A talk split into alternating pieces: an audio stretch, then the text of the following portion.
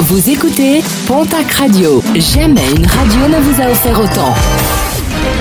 L'information locale à 9h, c'est sur Pontac Radio. Bonjour Jean-Marc Courage Sénac.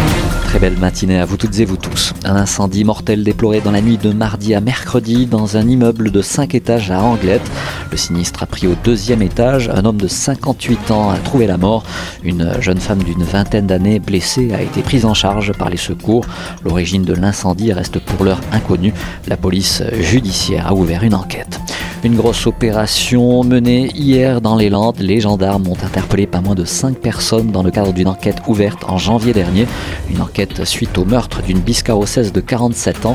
Son corps avait été retrouvé dans son jardin par l'une de ses connaissances. Les personnes interpellées sont actuellement auditionnées.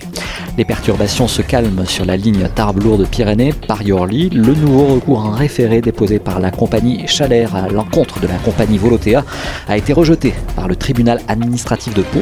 Pour prendre sa décision, le tribunal a notamment relevé que la société Chalère ne justifiait pas disposer des créneaux horaires nécessaires à Orly pour lui permettre d'assurer l'ensemble des allers-retours prévus dans son offre.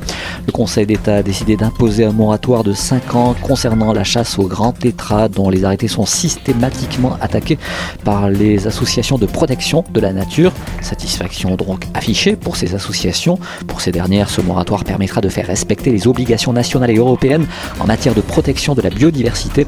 Du côté des chasseurs, pas de surprise puisque cette année, aucun prélèvement n'était prévu suite aux données issues du dernier bilan démographique de l'espèce.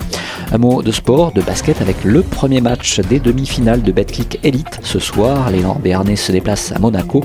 Premier rebond programmé à 20h. Deuxième match, ce sera toujours sur le rocher monégasque, mais ce samedi. Et puis en rugby, des prolongations au sein du Stade Tarbes Pyrénées Rugby. Après la prolongation mardi du contrat du talonneur Enzo Mondon jusqu'en 2023, Alexandre Duny a signé son renouvellement avec le club bigourdan. Là aussi, le pilier rempile jusqu'en 2023.